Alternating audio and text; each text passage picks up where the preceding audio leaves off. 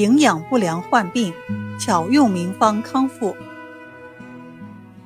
有一位六十多岁的老和尚，身体瘦弱的，一阵风就能吹倒。一到冬天，他就感到脸上、头上极其寒冷，更不敢迎风行走，否则连气也喘不过来。庙里有懂医的和尚为他治过病，却没有一点效果。眼看这老和尚的身体一天不如一天，庙里就将罗天意请了去。罗天意到了庙里。对老和尚诊得脉象是弦细而微，便问老和尚平时的饮食如何。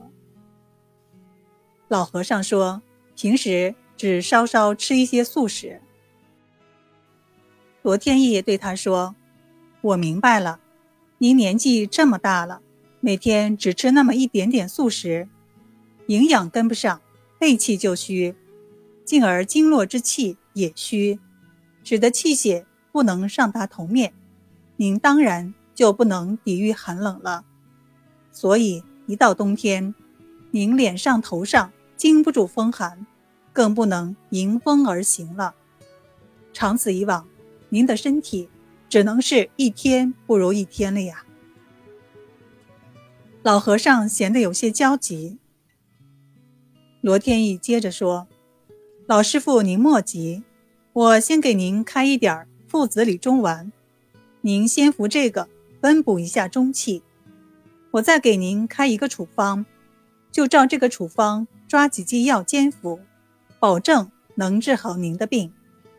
只是您病好以后，必须加强营养，素食也得吃饱肚子呀。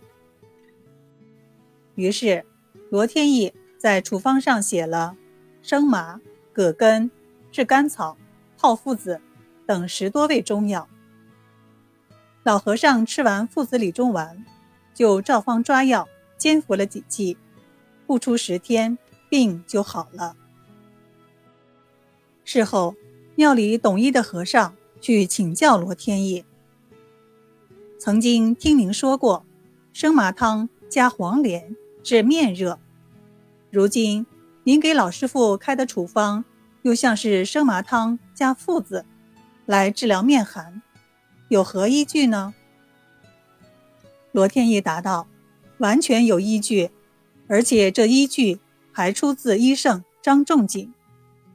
有记载道，仲景曾经为一位叫杨某的人诊病，诊的杨某阳明经的标和本都患实热症。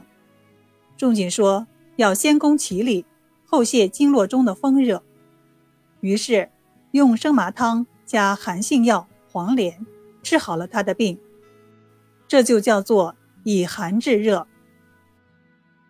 如今我为老师傅治病，诊脉的结果是他阳明经的标和本都体现出虚寒症，这就要先食其里，再疏通经络，所以就用生麻汤加热性药附子。